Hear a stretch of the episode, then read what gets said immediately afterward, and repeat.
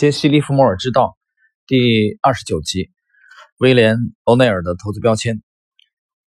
那么今天第二十九集呢，我们讲欧内尔的凯斯林体系的最后一个字母，也就是 M。这个 M 呢，实际上是一个这个缩写啊，它指的是 market，也就是市场。那么欧内尔在这个字母当中想表达的意思是平均指数。啊，也就是关注平均指数的重要性。呃，其实也是中国股民经常讲的大盘嘛，你可以这么理解。那么奥内尔他主要研究的是美股啊。那对美股而言，它主要指的是标普五百啊。标普五百它是取样的五百家啊，从美股当中取样的五百家这个公司的这个样本。啊，还有就是纳斯达克啊，纳斯达克是美国科技股的这个呃指数，呃，覆盖的是美国高科技的啊。这些公司，然后呢是道琼斯的工业平均指数，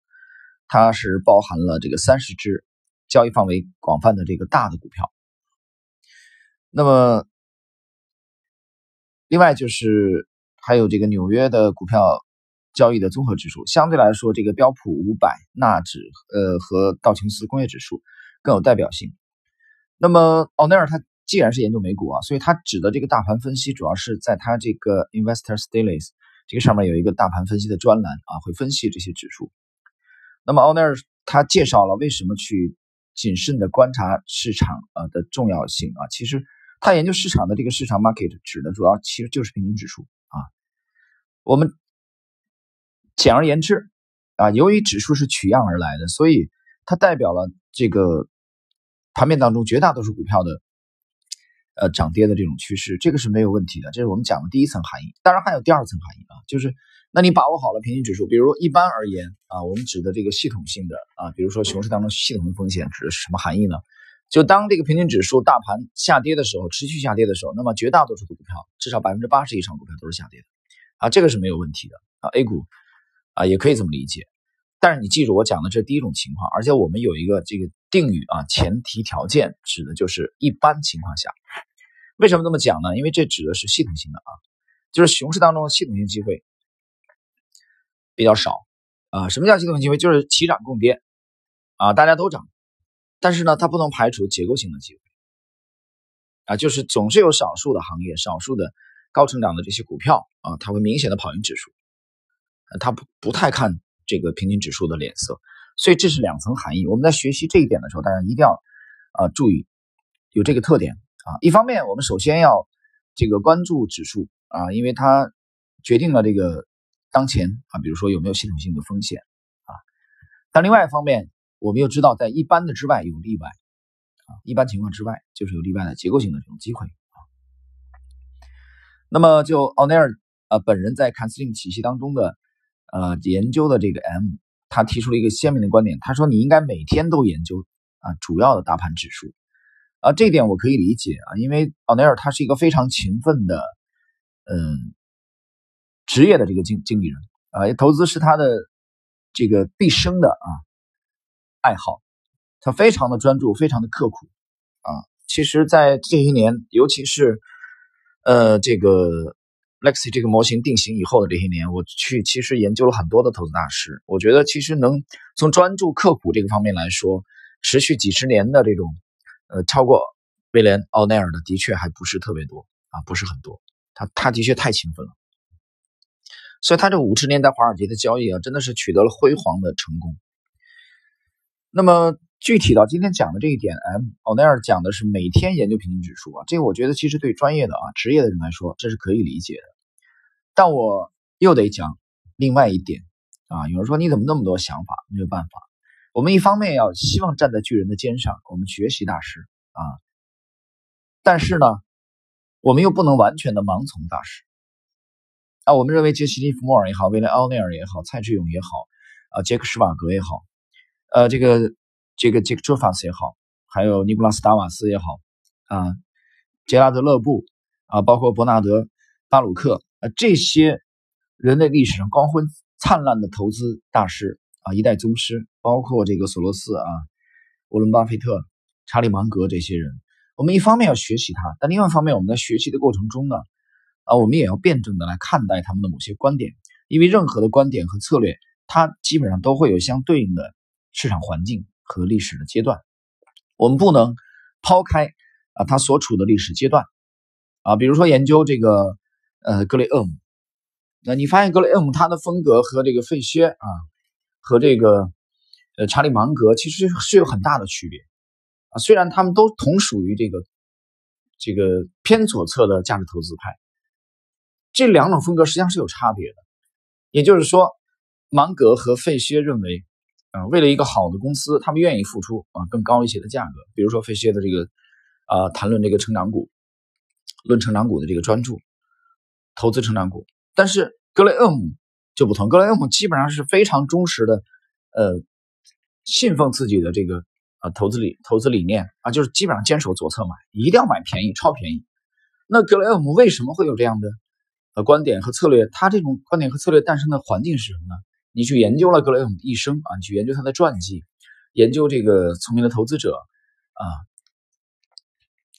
你就会发现哦，原来格雷厄姆在大萧条期间啊，他的资产遭受了重创。所以这个市场的环境啊，从二九年开始了。啊，随后的四五年的美股的这个持续的这种萧条，大幅度的暴跌，让很多的中产阶级都破产。这种环境对格雷厄姆的理论的影响太大了。一直到大萧条结束的二十年之后啊，在五十年代的末期，大家还记得我之前解读的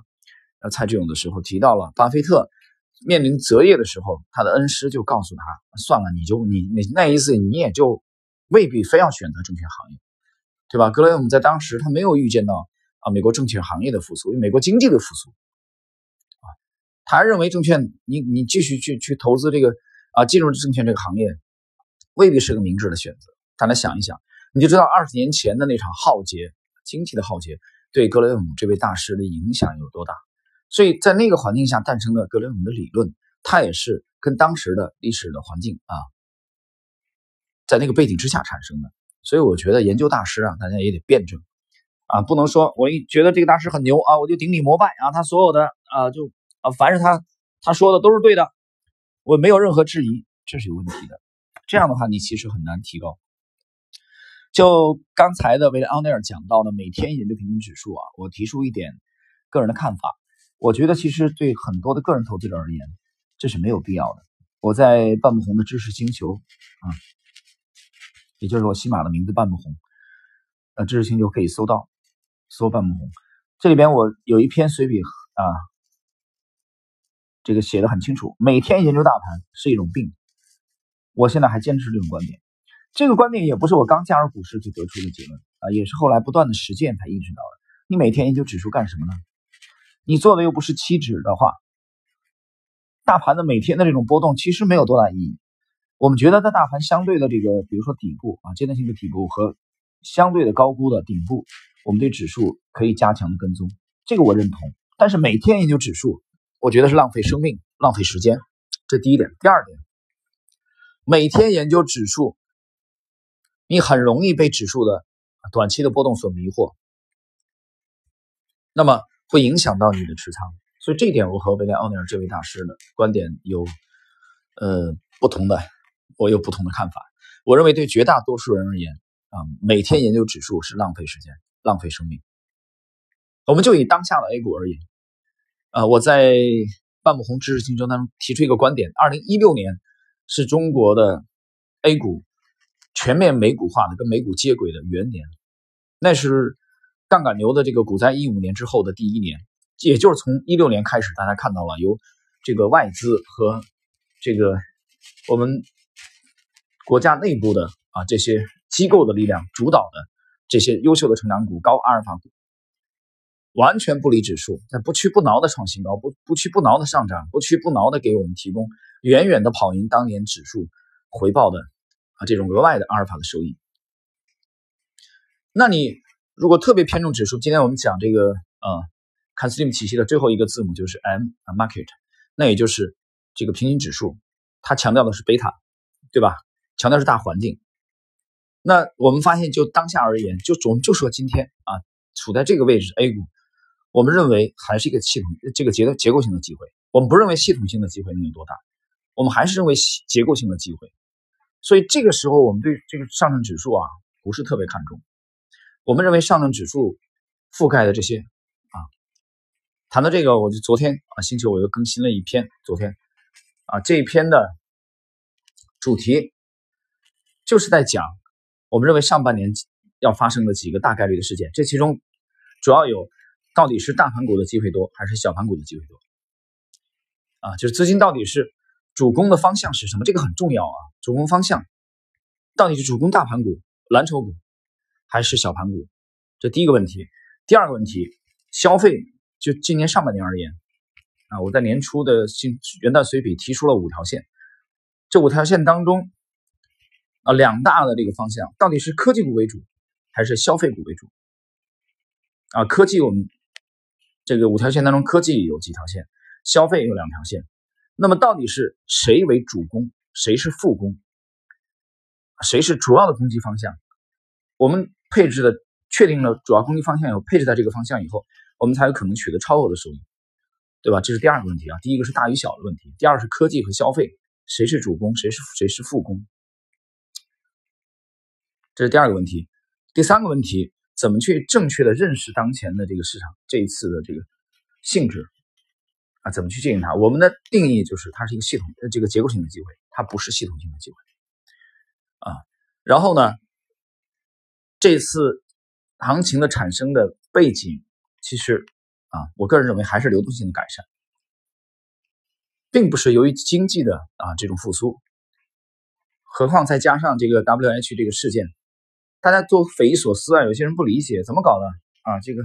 好像看起来一团糟嘛，但是股市强的出乎意料，很多人看不懂、看不明白啊，还有很多人看到有很多的散户加入进来以后很恐慌，这行情会不会马上完结？啊，注意到了一些新基金的发行，非常的火爆啊，超额，很快就这个认购完毕。所以这种下，很多人觉得恐惧。所以当前市场处于哪个阶段啊？是初始阶段啊，还是有些过热，还是特别狂热，还是已经逆转？所以这几个问题啊，在昨天的随笔当中，我们分析的非常的清楚。那么就奥尼尔刚才讲的每天分析这个平均指数而言啊，我个人觉得没有多大意义。对绝大多数投资者而言，反而这样的话会很容易让你做丢手中的牛股啊，因为我们强调的是高阿尔法的结构型的这种，我们更多的风格是偏向于自下而上的啊。我没有说指数不重要。好，那么这里边呢，接下来呃，既然谈到了去这个每天。去关注平均指数，奥尼尔又提到了他的卡斯林体系，去警示两千年三月份的纳斯达克的这个呃头部啊，用他这个体系来预警啊。纳斯达克在两千年，我们知道当时的网络股非常的疯狂啊，所以老巴特别有性格啊，巴菲特那时候根本不碰不碰这些科技股，所以他的表现非常差啊。从九九年到两千年的时候，在两。两千年三月之前呢，巴菲特的整个的表现非常差，有有一些人对他都几乎是难以容忍了。其实这老头太固执了，怎么搞的啊？这么大好的机会赚快钱你不赚，这是怎么回事？情？那么奥尼尔接着也讲，就是去研究平均历史上重要的平均指数的啊顶部的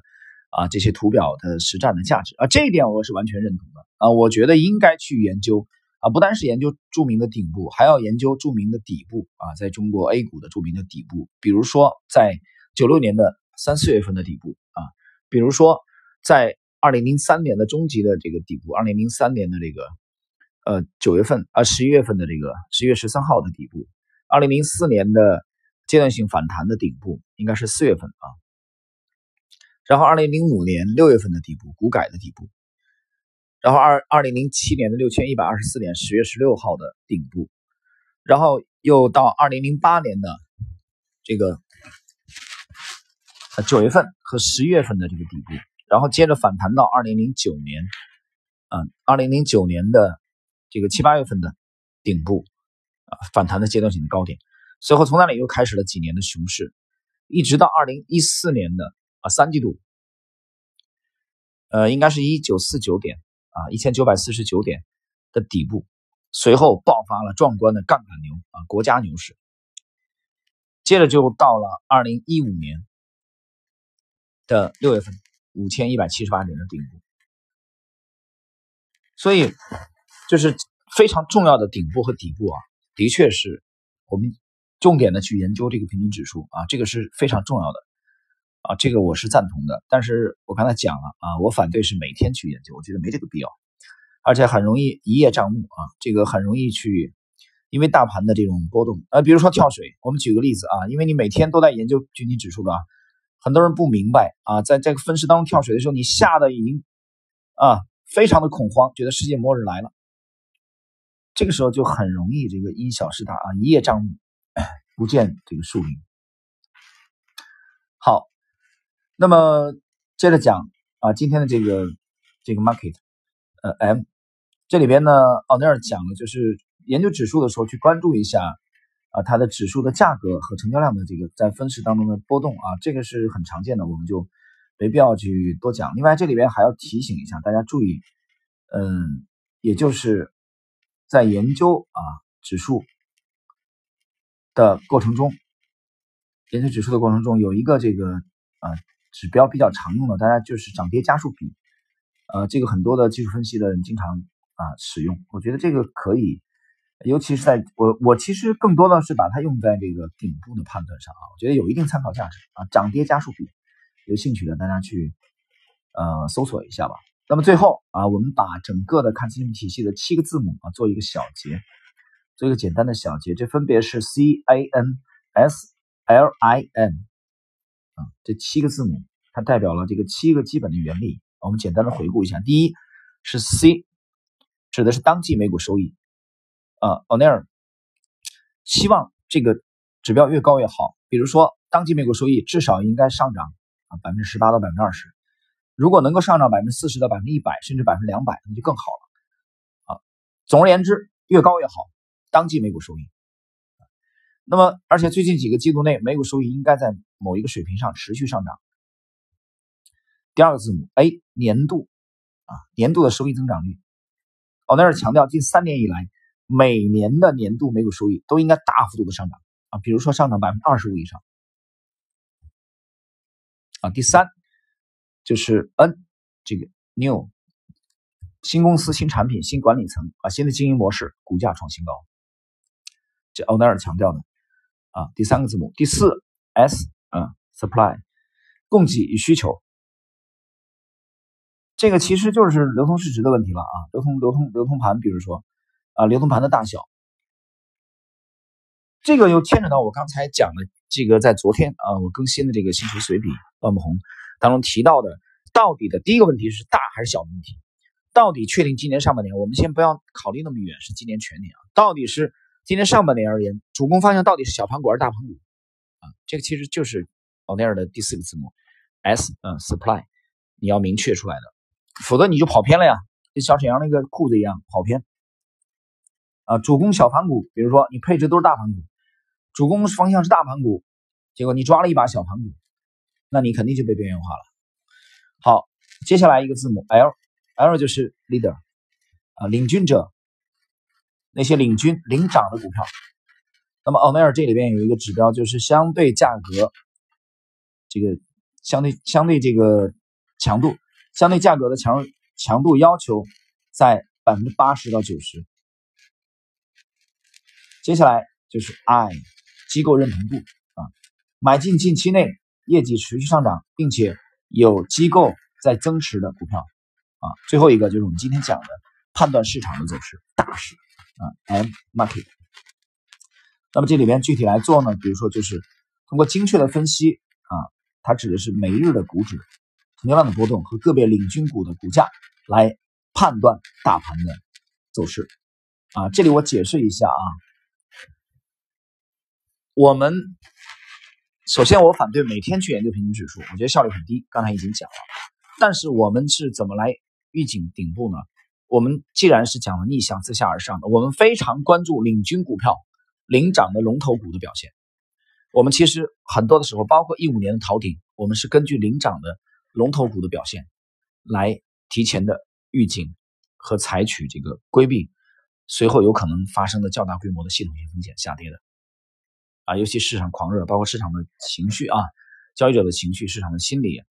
啊，这些这些因素，所以今天这一点其实非常重要，它作为整个 CAN-SLIM 体系的最后一个字母 M，它强调的是一个大事，其实也就是考察系统性的呃风险或者机会。